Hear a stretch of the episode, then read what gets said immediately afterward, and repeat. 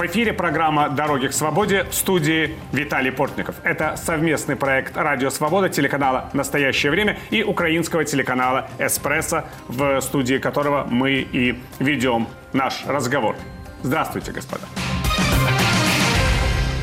31 октября Россия в очередной раз атаковала ракетами энергетическую инфраструктуру Украины, вновь пытаясь оставить без света и тепла сотни тысяч людей. Накануне украинские евреи обратились к властям и народу государства Израиль с призывом помочь Украине в борьбе с российскими захватчиками и предоставить средства для борьбы с иранскими дронами «Камикадзе». Начиная уже с середины октября Россия последовательно использует в Украине сотни иранских беспилотников. По данным украинской разведки, уже в ноябре российские военные могут задействовать в Украине и баллистические ракеты иранского производства. И, конечно, очень важно понять, изменится ли политика Израиля по отношению к войне России с Украиной на фоне этих тревожных, отнюдь не только для Украины, но и Израиля новостей. И повлияет ли на позицию израильского э, государства итоги досрочных парламентских выборов, которые как раз обсуждаются в эти дни.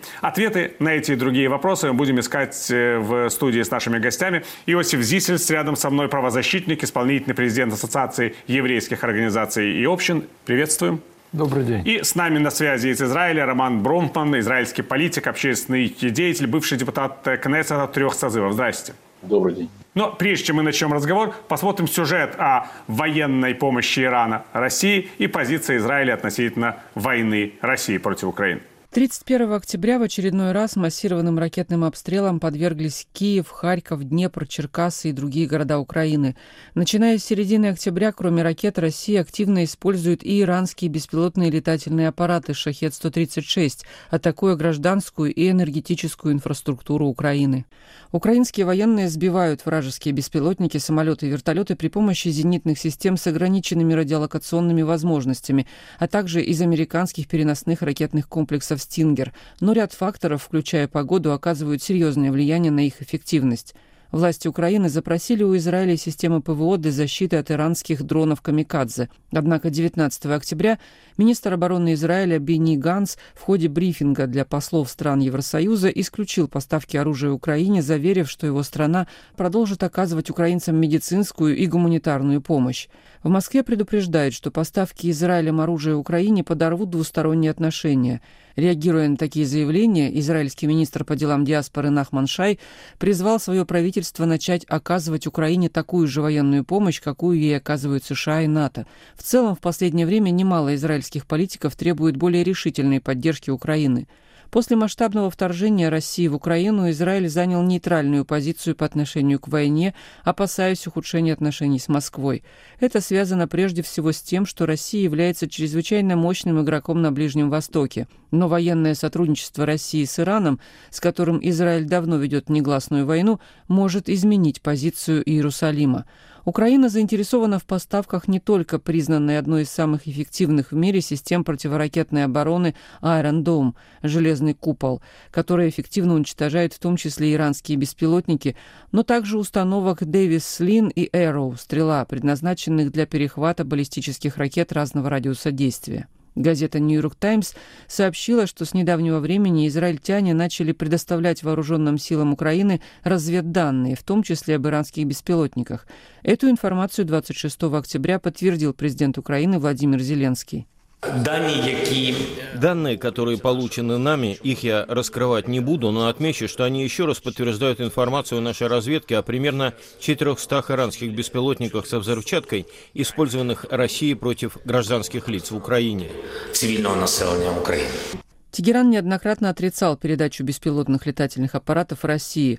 В Белом доме такие заявления иранских властей называют ложью. По словам представителя Госдепартамента США Неда Прайса, у Вашингтона есть инструменты для борьбы с поставками иранского оружия России, которые выходят за рамки санкций и других экономических мер. За последние годы Иран создал достаточно широкую линейку беспилотников, от миниатюрных разведывательных БПЛА до больших ударных систем. В подземных военных арсеналах Ирана хранятся сотни беспилотных летательных аппаратов, в том числе оснащенных ракетами класса «Воздух-Земля». По данным украинской разведки, уже в ноябре российские военные могут применить в Украине иранские баллистические ракеты с дальностью действия до 700 километров и новейшие ударные беспилотники. В обмен на оружие Россия, предполагают эксперты, окажет помощь Ирану в его ядерной программе. Такие опасения разделяет и президент Украины Владимир Зеленский. Невже Иран зацікавили просто? Неужели Иран просто интересует деньги? Вероятно, совсем не деньги, а российская помощь в иранской ядерной программе. Возможно, именно в этом смысл их альянса. У їхнього альянсу. Как подчеркивают в МИД Украины, если Израиль последовательно борется против иранского режима, то должен оказывать военную помощь украинцам, поскольку Иран фактически стал стороной конфликта в войне России против Украины – Отказ Иерусалима предоставить современные системы противоракетной и противовоздушной обороны вызывает разочарование в украинском обществе. Вполне очевидно, что этот вопрос зависит и от политической ситуации в Израиле. Произойдут ли изменения в политике израильских властей относительно российско-украинской войны, можно будет судить по итогам состоявшихся 1 ноября досрочных парламентских выборов в этой стране и формирования новых правящей коалиции и правительства. Ну вот, собственно, Иосиф, вы были инициатором этого письма, которое подписали десятки людей, и живущих в самой Украине, и выходцев из Украины, которые живут в странах Запада и в самом Израиле. Вы действительно рассчитываете, что подобный призыв может повлиять на позицию политиков, правительства, Министерства обороны Израиля? Ну нет, конечно же, я не настолько наивный человек, что подписи там, 150 украинских евреев могут изменить политику Израиля. Но говорят, я же по образованию физик, что в условиях равновесия даже небольшое усилие может сдвинуть чашу весов в нужную сторону.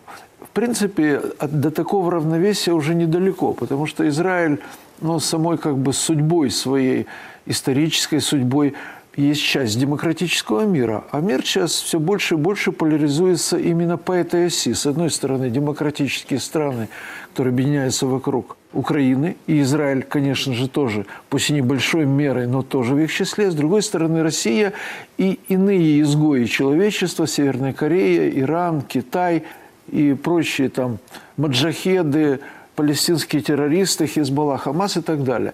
И это разделение насколько я понимаю, это впервые в истории человечества такое глобальное разделение именно по линии демократия и антидемократия. Поэтому Израиль обречен на то, чтобы стать по эту сторону, и мы рассчитываем, что наше письмо чуть-чуть его подталкивает именно туда.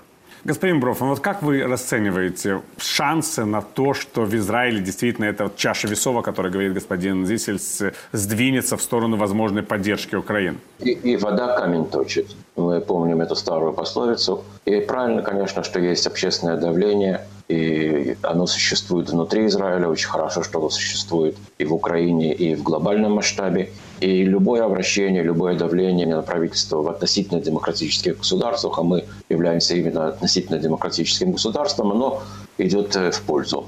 Э, теперь, что касается Израиля и Украины, я скажу так, это очень осторожно, что то, что мы знаем, оно не всегда соответствует действительности. Я не могу объяснить и конкретизировать, э, что известно мне из первых рук – но могу сказать, что Израиль следит за тем, что происходит в Украине, особенно в последний месяц, особенно в связи с использованием дронов и российской программы, которые они установили на иранские довольно-таки примитивные машины. И особенно э, программа, которая обеспечивает их проход практически э, беспрепятственный через очень многие препятствия э, воздушные. И, как вы правильно сказали, это не только помощь Украине, и не даже я скажу это грубо, но это чистая правда, не столько помощи Украине, сколько помощи и заботы о самом Израиле, потому что если эти дроны вернутся с российской начинкой в Ближний Восток, а такое вполне возможно при нынешней ситуации, израильские города и поселения будут э, в суперсмертельной опасности. И наше Министерство обороны дает себе в этом отчет. А скажите, Иосиф, вот я хотел вас спросить, если угодно, есть же помимо вот такого вот взгляда на израильскую позицию, есть еще взгляд на позицию евреев диаспоры, конечно же. И сейчас говорят о пропасти, которая возникла между Украиной и Россией. Она с каждым, конечно, этим ракетным обстрелом и с каждым таким удовлетворением, которое высказывается по российскому телевидению в связи с обстрелами уже гражданской инфраструктуры, она увеличивается, эта пропасть. Казалось бы, что ее нельзя увеличить после там Бучи, после Изюма, но она увеличивается. А между российскими и украинскими евреями тоже пропасть увеличивается? Как вы вообще воспринимаете то, что происходит сейчас? я бы не сказал, что между российскими и украинскими евреями также некоторая адекватная пропасть той, которую вы обозначили. Во-первых, та пропасть, о которой вы говорите, она возникла не вчера и не позавчера. Она формально возникла в 1991 году, когда разделились судьбы Украины и России, и они пошли по своим траекториям. Тогда и евреи пошли по тем же траекториям вместе со своими странами. Я не говорю о тех евреев, которые выехали в Израиль или в другие страны. И постепенно из общего массива советских евреев, которыми были и украинские, и российские евреи, начала вырисовываться иная картина. Появились евреи России и евреи Украины. А с генезисом этих массивов мы увидели феномен, которому мы с вами вдвоем принадлежим, это украинские евреи – Точно так, как и в России образовалось общество российских евреев, которые себя отождествляют с Россией, с ее судьбой, с ее властью и так далее. Мы разделились, но, как это ни странно, я сохраняю отношения с некоторыми моими друзьями, российскими евреями, которые ни один не стал на сторону Путина. У меня не поменялись друзья в России. Те, кто были, те и остались. Они выходили на те протесты, на демонстрации, на мирные и так далее. Конечно, они понимают как бы некую тщетность этих проявлений, но они, как честные люди, не могли поступать иначе. Поэтому те, с кем я общаюсь до сих пор в России, российские евреи. Господин Брухан, а у вас, кстати, поменялись друзья после февраля 2022 года? И что вообще происходит между выходцами из бывшего Советского Союза, которые сегодня живут в Израиле, ощущают себя его гражданами, но тем не менее имеют разные корни и разные убеждения, возможно?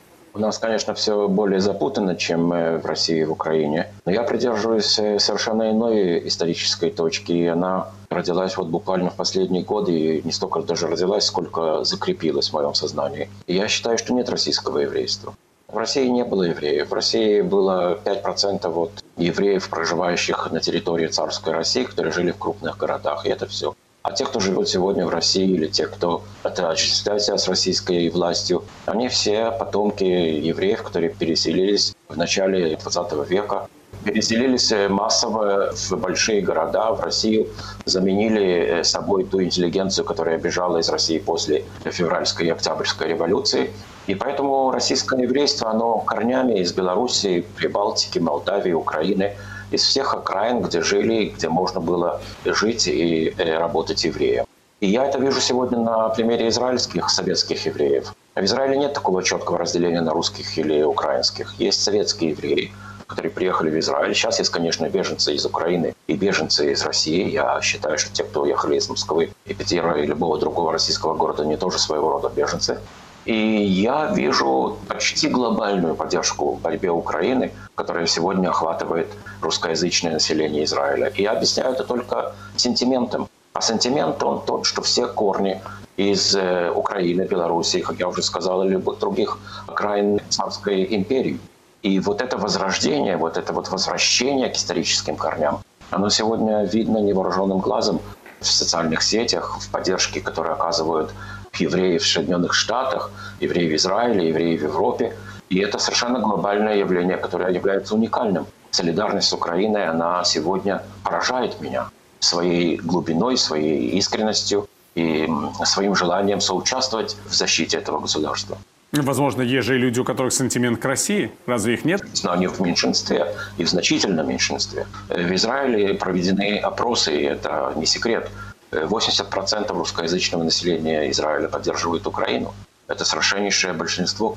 Должен вам сказать, что лидеры израильских партий, которые ассоциируют себя с Путиным, в частности, лидер партии Ликуда Бенямин Натаньяу, на мой взгляд, потеряет значительное количество русскоязычных голосов, потому что люди не прощают ему эту связь с человеком, который стоит во главе фашистского террористического государства.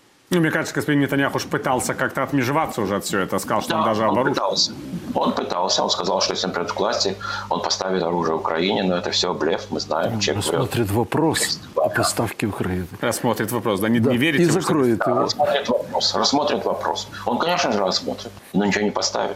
Потому что они с э, Путиным э, довольно-таки в тесных отношениях и учат друг друга всякие приемы, особенно переписки истории, переписки собственных биографий. Спасибо. Мы продолжаем программу «Дороги к свободе». С вами Виталий Портников. Напомню, что это совместный проект «Радио Свобода», телеканал «Настоящее время», украинского телеканала «Эспрессо». Наши гости сегодня – исполнительный президент Ассоциации еврейских ассоциаций общин Украины Иосиф Зительс и израильский политик Роман Бронфман. Мы обсуждаем позицию Израиля в войне, которая развязана Россией против Украины. Господин Зисельс, когда президент Украины Владимир Зеленский выступал перед израильским Кнессетом и провел такую параллель между тем, что происходит сегодня с украинским народом и Холокостом, многие были оскорблены и говорили, что это вообще некорректная параллель, что Зеленский сам этнический еврей не должен был проводить таких параллелей, что это совершенно недопустимые параллели в нынешней ситуации. Я, честно говоря, до сих пор не очень понимаю причин такого глубокого оскорбления? Не знаю, может быть, вы понимаете, почему эти процессы нельзя сравнивать? Я не могу сказать, что я буду оскорблен, но я не удивился бы, что господин Зеленский часто очень произносит что-то, что возмущает разных людей. Но на самом деле я, как еврей, конечно же, не вижу особой параллели, кроме чисто внешних сходств, между Холокостом евреев – а мои родные погибли в Холокосте, и тем, что сейчас происходит в Украине. Почему? Евреев убивали, и вы это прекрасно знаете, не хуже меня, по расовому этническому признаку, только за то, что они евреи. Евреям невозможно было договориться с немцами ни под каким предлогом, никакими деньгами нельзя было откупиться от смерти.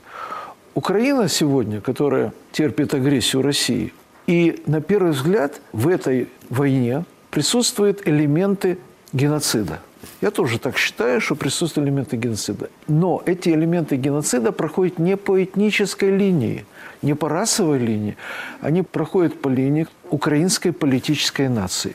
Тобто именно вот это сообщество, которое мы с вами прилежим, Россия хочет уничтожить. Потому что именно мы раздражаем больше всего Россию. Украинская политическая нация раздражает.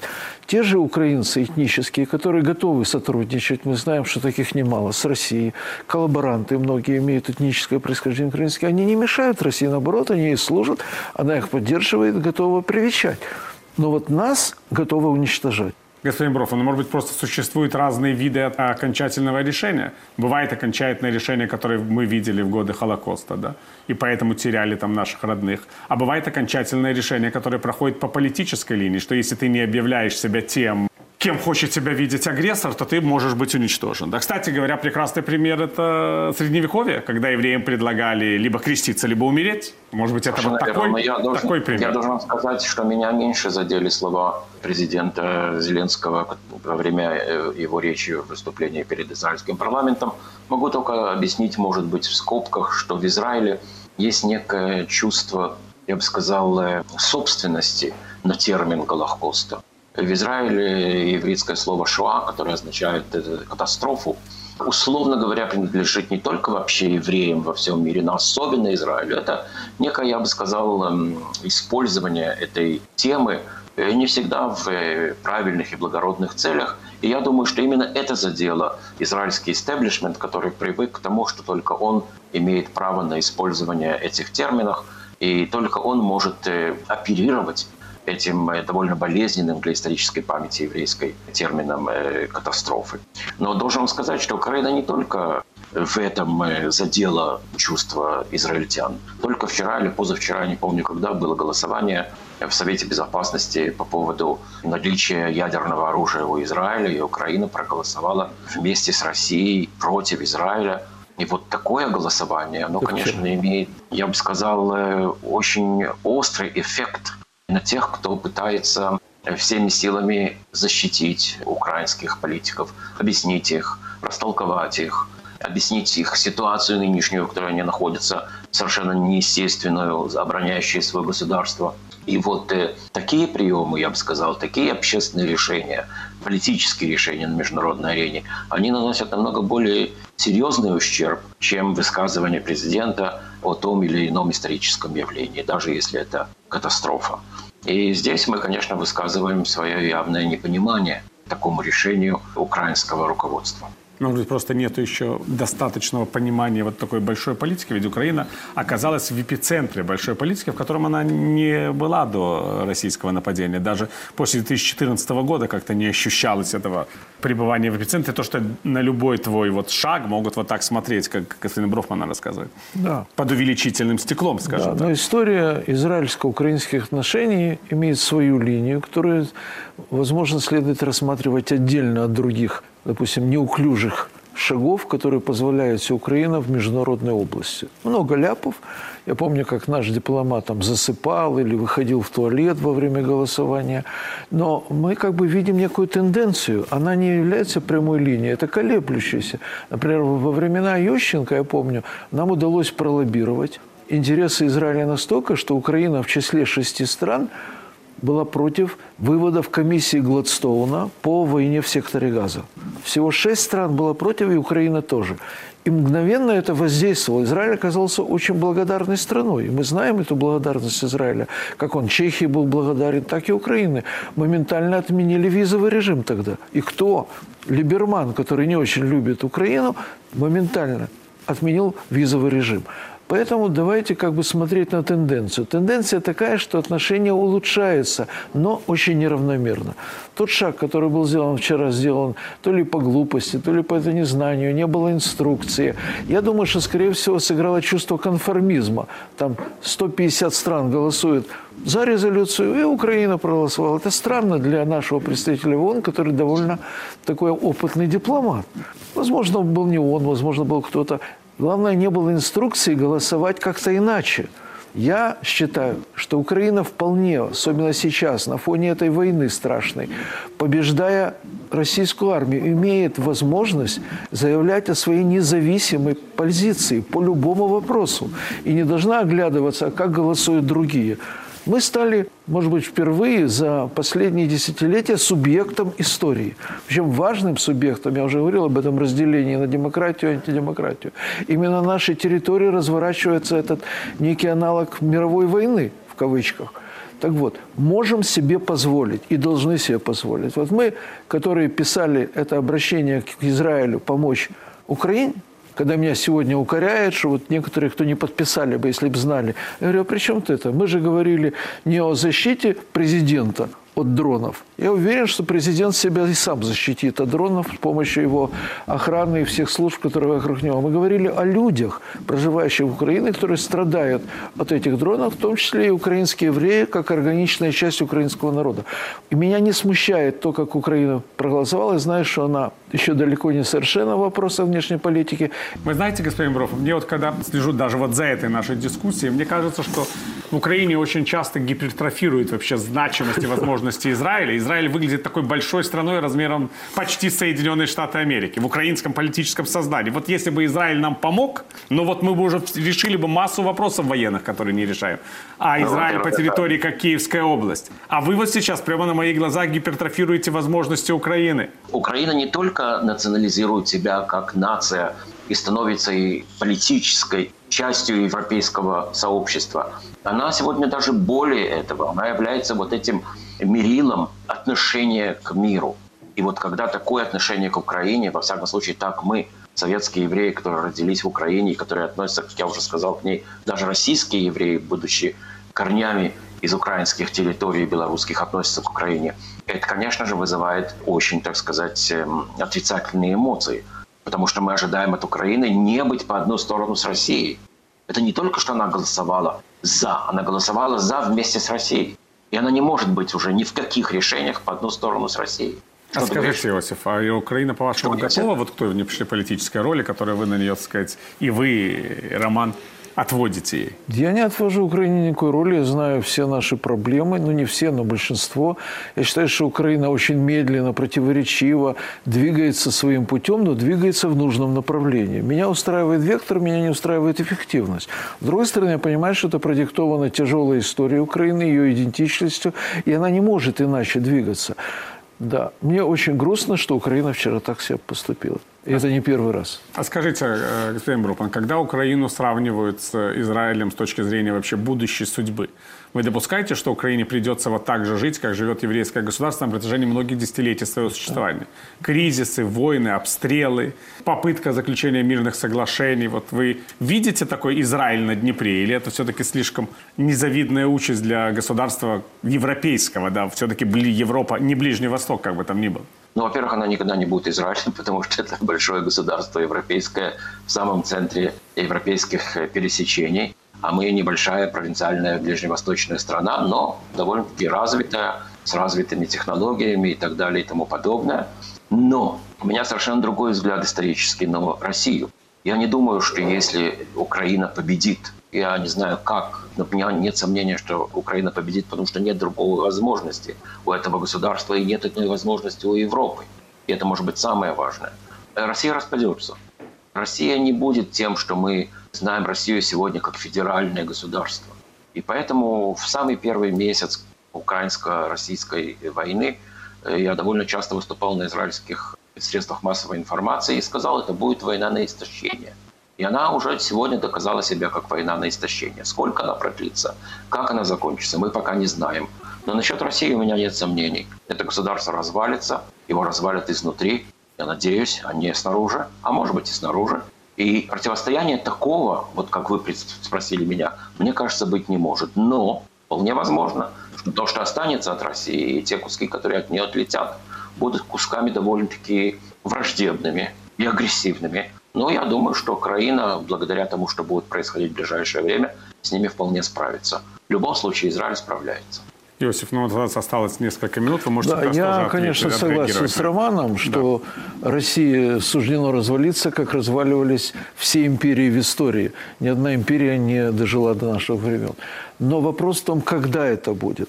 И это непредсказуемо. Мы не знаем всех сил, мы не знаем, насколько прогнила Россия изнутри. Мы чувствуем, что этот процесс идет к развалу.